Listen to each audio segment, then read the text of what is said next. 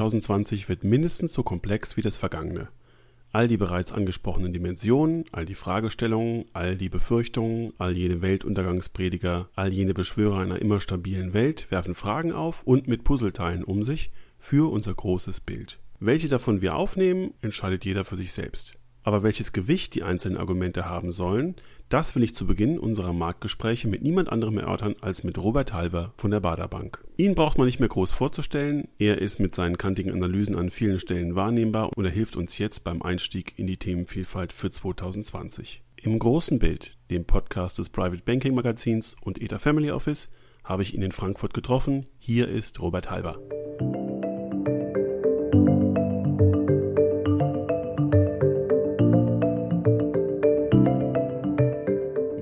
Robert Halver darf ich in der Börsenstraße in Frankfurt sitzen. Herr Halver, ich freue mich, dass wir wieder gemeinsam ins Jahr 2020 blicken können. Herzlich willkommen im Podcast. Ich freue mich auch sehr. Es ist das zweite Mal. Jetzt machen wir es noch besser. Das geht fast kaum. Sie haben, ähm, wenn ich kurz zurückblicken darf, Sie haben für mich im Jahr 2019 das Bonmot schlechthin geprägt. Sie sagten, Kapitalismus ohne Zins ist wie Oktoberfest ohne Bier. Lassen Sie uns zu Beginn mal in ein solches Festzelt reinsetzen ähm, der Anleger, der feststellt, es gibt kein Bier mehr, der kann entweder Johannisbeerschorle bestellen und Strafzinsen zahlen. Also ganz risikofrei versuchen Spaß zu haben. Oder er nimmt gleich die harten Sachen, die noch übrig sind, ähm, und muss sich als konservativer Anleger mit einer hohen Aktienquote begnügen. Ist der konservative Anleger jetzt in 2020 ausgestorben? Zinssparen wird auf jeden Fall, ich bin der Meinung, nie mehr, solange unser Finanzsystem besteht, wieder ertragreiche Früchte tragen, das geht gar nicht mehr, die Überschuldung ist zu groß. Aber ich finde gerade, wenn man über konservative Anleger nachdenkt, was ist denn so pseudo modern oder gefährlich an Aktien. Aktien sind konservativ, sogar sehr konservativ. Wenn wir alleine sehen, dass wir trotz Risiko ja in diesem Jahr beim DAX weit über, 5, über 20 Prozent gestiegen sind, beim MDAX in der zweiten Reihe sogar noch mehr. Und wenn man sich vor allen Dingen vor Augen führt, dass Dividende für mich ein perfektes Surrogat für Zinsen ist, dann sind Aktien konservativ. Es ist sogar gefährlich, Spekulation weiterhin mit Zinsen anzusparen, denn nach Inflation bleibt nichts übrig. Das ist geplante Vermögensvernichtung und das soll bitte niemand mehr als konservativen Anlagestil propagieren. Es mag sein, dass der Herr Scholz, hat es ja öffentlich gesagt, äh, dass richtig ist, sein Geld auf dem Girokonto zu setzen, aber äh, tut mir leid, abseits vom 1. April kann ich für solche Aussagen mich in keinster Weise erwärmen. Dann ähm, abseits des 1. April ähm, kann man sich ja überlegen, wo man als konservativer oder ja, als ehemals konservativer Anleger steht, wenn man sich mit einer gewissen Aktienquote ähm, anfreundet. Äh, wir haben im Vorfeld gerade schon mal ähm, drüber gesprochen, was Sie im Jahr 2019 am meisten überrascht hat. Und Sie sagten, dass natürlich der robuste Aktienanstieg ähm, trotz der äh, Handelskonflikte oder der Verhandlungen darüber ähm, für Sie im Mittelpunkt standen. Können Sie das mal kurz erläutern? Wir haben einen Handelskrieg, der eigentlich unsere Weltverfassung von der Weltkultur massiv torpediert. Wir leben ja, ja seit 1990 von einem, einem freien, frei, freien Handel und der wird im Augenblick von Trump ja massiv torpediert. Das ist das eine. Das andere ist, dass ja Europa ähm, eurosklerotische Züge zeigt. Europa hält ja nicht zusammen. Also wenn das, wenn das eine gesunde Beziehung ist, ja, dann, äh, dann ist eine Scheidung auch etwas besonders Positives. Positives. Also es sind eigentlich massive geopolitische, geostrategische Querläufer, die eigentlich verhindern müssten, dass der Aktienmarkt steigt. Und trotzdem haben wir jetzt beim DAX in diesem Jahr weit über 20 Prozent zugelegt. Das zeigt, dass die Aktien längerfristig immer gewinnen. Warum gewinnen? Weil man ja nicht zulassen will von der Politik, dass etwas zusammenbricht. Das heißt, die Geldpolitik muss weiterhin das System schmieren, die Konjunktur einigermaßen finanzieren, auch über neue Schulden, damit die soziale Ruhe aufrechterhalten bleibt. Darüber kann ich mich ja gräben als Anleger, der die gute alte Zeit einer deutschen Bundesbank mitgemacht hat, von Stabilität. Nur die macht mich nicht mehr satt. Stabilität macht nicht satt. Ich muss neue Wege gehen und was andere Länder mittlerweile schon lange machen. Selbst die Schweden, nicht bekannt für Marktradikalität, mehr in Aktien zu investieren, das sollte Deutschland auch machen. Dazu allerdings bräuchten wir eine Regierung, die das Aktiensparen auch fördert und nicht, was im Augenblick geplant ist, eher beschießt.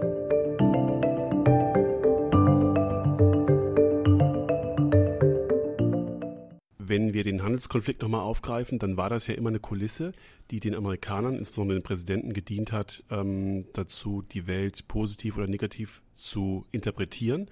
Und es hatte leider, möchte ich sagen, Auswirkungen auf den Aktienmarkt. Der Aktienmarkt hat das zur Kenntnis genommen, reagiert.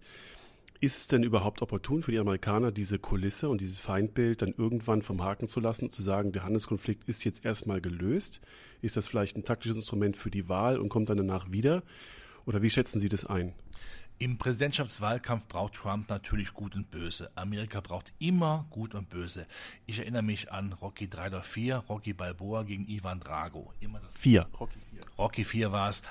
Also immer das Gute gegen das Böse. Und wenn die bösen Chinesen und die bösen Europäer Amerika handelstechnisch über den Leisten ziehen, dann ist das etwas, was im mittleren Westen durchaus zieht. Nur weiß Herr Trump auch, wenn es mal abklopft, er ist ja alles andere als dumm, dieser Bumerang kommt zurück. Amerika braucht auch die Zulieferprodukte aus Europa und vor allen Dingen aus China. Und die kann man nicht ersetzen. Das kann Amerika nicht. Das funktioniert nicht. Also muss er den Handelskrieg befrieden, aber trotzdem natürlich dafür sorgen, dass es sein Handelsfrieden ist. Nach dem Motto, ich habe es geschafft, die Chinesen, den Drachen, den fauchenden Drachen klein zu halten, indem ich hier einen Deal hinbekommen habe, der natürlich der fantastischste Deal ist, den man sich als Amerikaner vorstellen kann. Er er kann das also drehen und das schafft er auch. Ein Narzisst, wie er ist, er schafft das, mühelos aus Schwarz-Weiß zu machen, umgekehrt. Und darauf können wir uns im nächsten Jahr einstellen. Er will diesen Handelskrieg befrieden, äh, um sagen zu können, ich habe gewonnen und gleichzeitig zu wissen, die amerikanische Konjunktur wird damit stabilisiert. Denn wenn die Konjunktur äh, Schwäche zeigt, damit auch der Aktienmarkt, dann klappert die Mühle nicht für seine Wiederwahl. Dann ist er sicherlich dann November draußen und das will er sich nicht antun. Wir haben jetzt gerade in den letzten Tagen ganz viele Signale und Nachrichten gehört, die darauf hindeuten, dass diese Blockbildung, China im Osten, die USA im Westen, immer äh, fester zementiert wird durch die Entscheidung der amerikanischen ähm, Regierung, nur noch ähm, einheimische Computersysteme zu benutzen. Das kann sich irgendwann auf die Privatwirtschaft auswälzen. Also die Trennung dieser beiden Systeme scheint irgendwie äh, sich immer weiter zu verstärken. Dazwischen wir in Europa. Was haben wir für eine Chance, auch gerade aus ähm, Anlegersicht, wenn wir uns überlegen, welche Industrien sind in Europa eigentlich dann zukunftsfähig und welche äh, sollte man sich genauer anschauen. Was können wir tun? Äh, wie können wir uns in diesem Konflikt in der Mitte aufstellen? Europa ist wie ein Hühnerhof, ähm, der feststellen muss, dass der Hahn, also der, der weise Mann im Weißen Haus nicht mehr die Rolle spielt, die er früher gespielt hat, Europa zusammenzuhalten. Europa hat ja immer große Probleme gehabt, eine gemeinsame Meinung zu haben. Ich behaupte sogar, Europa hat nur so gut funktioniert, weil die Amerikaner uns in die richtige Richtung gedrängt haben. Das machen sie jetzt nicht mehr. Es sind nicht mehr unsere Verbündeten. Wir sind also quasi Vater und Mutterlos. Europa hat nur eine Chance, zusammenhalten, allerdings auch eine vernünftige Wirtschaftsphilosophie zu entwickeln, die für mich nur darin bestehen kann, eine Art Wirtschaftswunder zu generieren. Das ist für mich die Klimatechnologie. Europa, auch Deutschland im speziellen Sinne in grüner Technologie weltweit in vielen Bereichen führend. Das sollten wir uns nicht kaputt machen lassen. Wir sollten dafür sorgen, dass die Welt sauberer wird. Da haben übrigens auch die Chinesen ein großes Interesse dran, weil ein Drittel der Chinesen ungefähr haben keinen Zugang zu sauberem Trinkwasser. Das wollen wir nicht vergessen. So toll ist China da nicht aufgestellt. Allerdings muss man dazu Geld in die Hand nehmen. Das wird nicht nur funktionieren mit der Europäischen Investitionsbank, dazu muss man auch die schwarze Null überdenken. Die schwarze Null ist ein Fetisch, ist etwas, was vielleicht die eine oder andere Partei braucht, um noch zu beweisen, dass sie irgendwo noch Stabilität großschreiben kann. Nur was bringt das? Sich kaputt zu sparen, wenn die Infrastruktur kaputt ist, wenn wir keine neue Wirtschaftsfaszination haben, weil wir auch mit quasi mit äh, äh, mindestens Fahrlässigkeit, wenn nicht mit Vorsatz unsere Vorzeigebranchen selbst kaputt schießen. Da brauchen wir was Neues. Neues. Das wäre für mich der Klimaschutz. Also schwarze Null streichen, massiv investieren, so, vielleicht sogar einen Staatsfonds gründen, äh, wo man auch die grüne Technologie brutalst möglich fördert. Allerdings heißt das auch, wenn wir das machen, die ganzen Verfahren, Planungsverfahren, die müssen kastriert werden aber sowas von kastriert werden. Man kann nicht mehr wegen jedem Insekt, das schützenswert ist und sich dann über vielleicht über irgendeine Umweltbehörde dann sich noch bescheinigen lassen, dass es schützenswert ist, dass damit über Jahre hinweg irgendwelche äh, Standorte nicht gebaut werden können. Wer das macht, muss wissen, wir werden dann irgendwann nicht mehr als Deutschland, Europa stark sein dann werden wir irgendwann zum Exportweltmeister bei Kartoffeln, aber da weiß ich genau, damit werden wir keinen großen Mehrwert schaffen. Wir müssen, müssen technisch vorne bleiben, Vorsprung durch Technik. Wenn wir das aufgeben, dann fallen wir zurück. Und wir sind massiv dabei, das zu machen. Also wenn Frau von der Leyen jetzt hier Klimaschutz so massiv an die Wand schreibt, dann bitte auch mit allen Konsequenzen. Das kostet Geld, aber da müssen wir hin. Diese Aufgabe nimmt uns der weise Mann im Weißen Haus nicht mehr ab. Der denkt nur an einen an sich.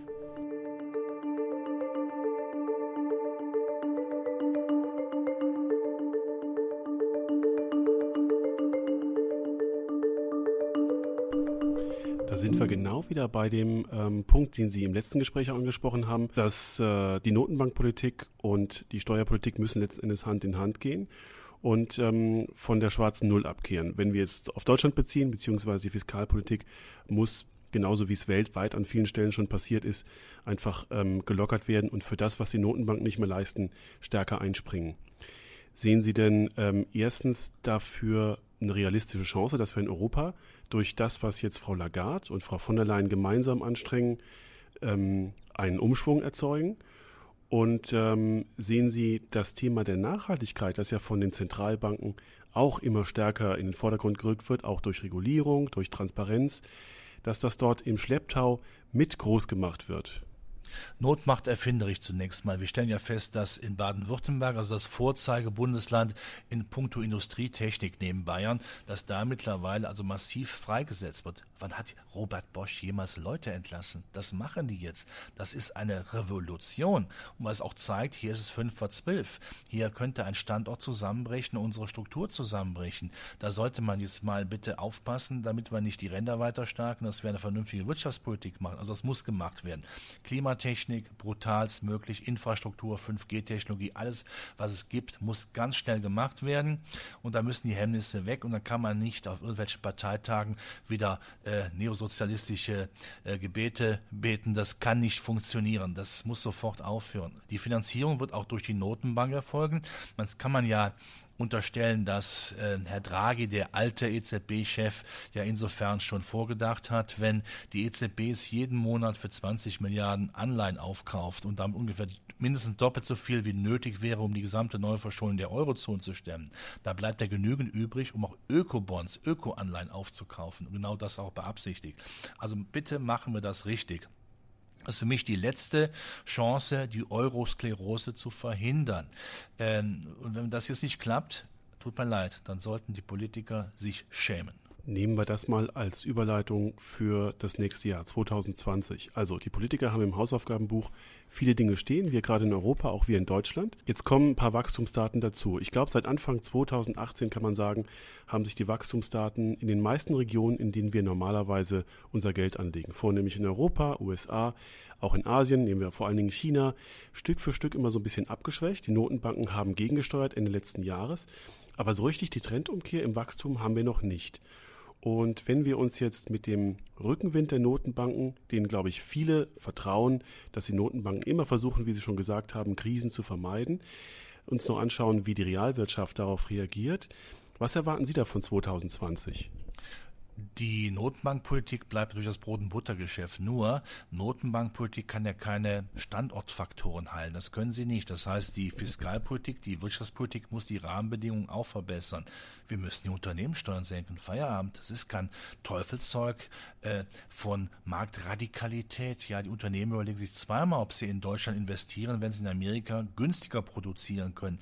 Wollen wir erst warten, bis Porsches, Mercedes, Audis und BMWs in Amerika produziert werden, in Deutschland verkauft werden. Also das ist absurd, oder? Dass das Autoland woanders produzieren äh, lässt, um hier dann Autos fahren lassen zu können. Das kann nicht funktionieren. Da müssen wir aber sowas von ähm, dramatisch umdenken. Da muss beides zusammenkommen. Geldpolitik und die Wirtschafts- bzw. Finanzpolitik. Das müssen wir hinkriegen. Aber die Geldpolitik bleibt natürlich ein fester Anker für die Wirtschaft. Es wird auch definitiv, ähm, wie ich finde, nicht teurer werden von, den, von der Zinspolitik, weil viele Länder in der Eurozone ja auch dieses billige Geld brauchen, um nicht über die Wupper zu gehen, um nicht wirklich in die Insolvenz zu gehen. Ich denke da zum Beispiel an, an die Italiener, die es nicht stemmen können, höhere Zinsen zu bezahlen. Also bleibt das so. Aber bitte auch die Wirtschaftspolitik, die ja quasi im Augenblick von, vom Geldhimmel Geld geschenkt bekommt, ja, es ist ja wie als wie Märchen, wo dann äh, Brei vom Himmel regnet. Da muss man einen großen Löffel nehmen und schaufeln, schaufeln, schaufeln.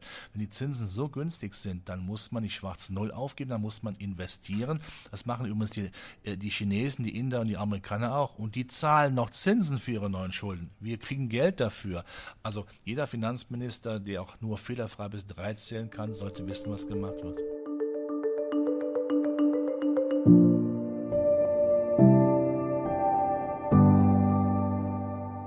Nochmal auf die Wachstumsraten zurückzukommen, die jetzt ja nach wie vor so ein bisschen in der leichten Abschwächung sind, aber immer noch ähm, äh, die Märkte von den Notenbanken gefördert werden.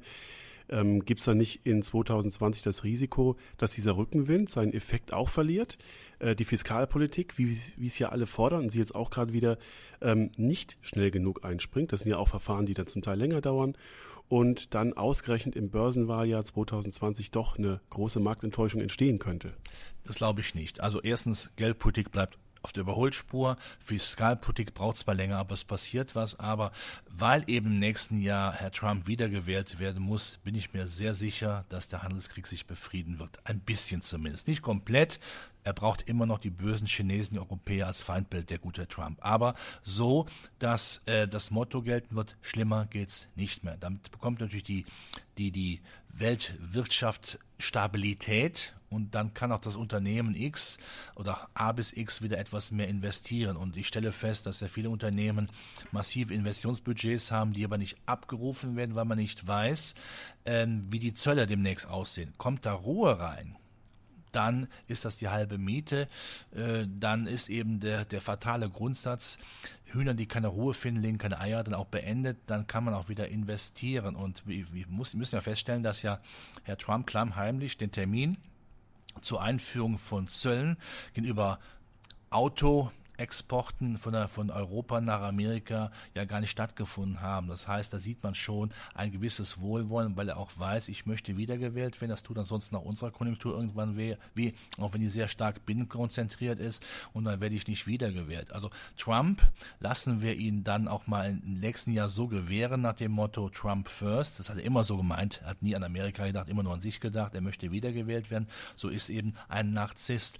Aber wenn wir dem Gefallen tun, wird auch uns einen Gefallen tun und Amerika neue Schulden machen, noch mehr Schulden machen, damit die Wirtschaft rumläuft, damit die Wiederwahl hat und das kommt dann auch der Weltwirtschaft zugute. Ich bin davon überzeugt, nach wie vor 2020, das Präsidentschaftswahljahr wird ein gutes Aktienjahr werden.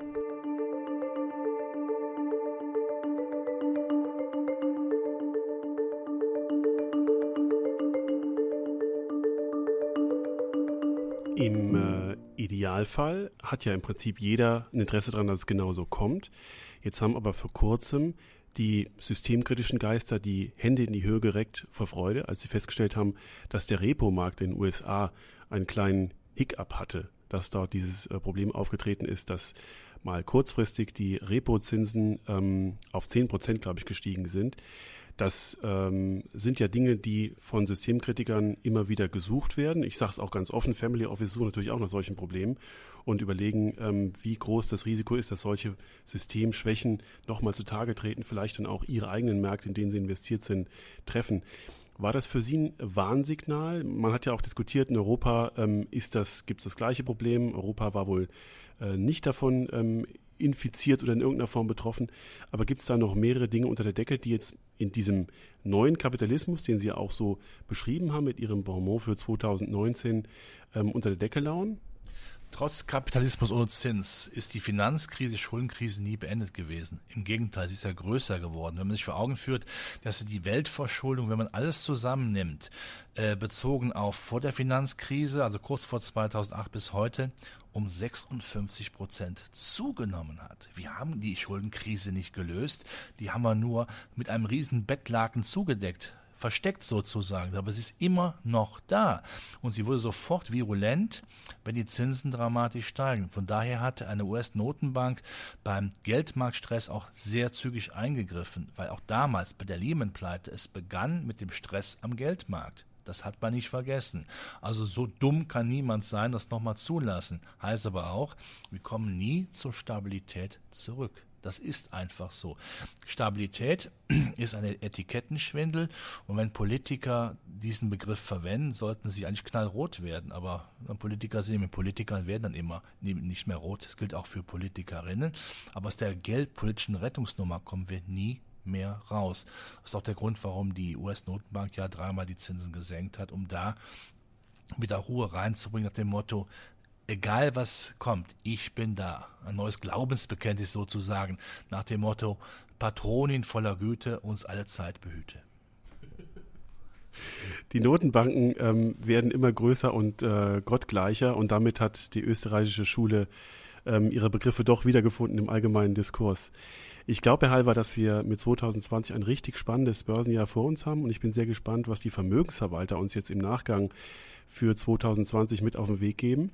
Ich danke Ihnen ganz, ganz herzlich für diesen Ausblick und freue mich, wenn wir dann in drei Monaten nochmal sprechen und schauen, ob äh, die ersten äh, Punkte unserer Überlegungen und Prognosen eingetroffen sind. Vielen Dank, Herr Halver.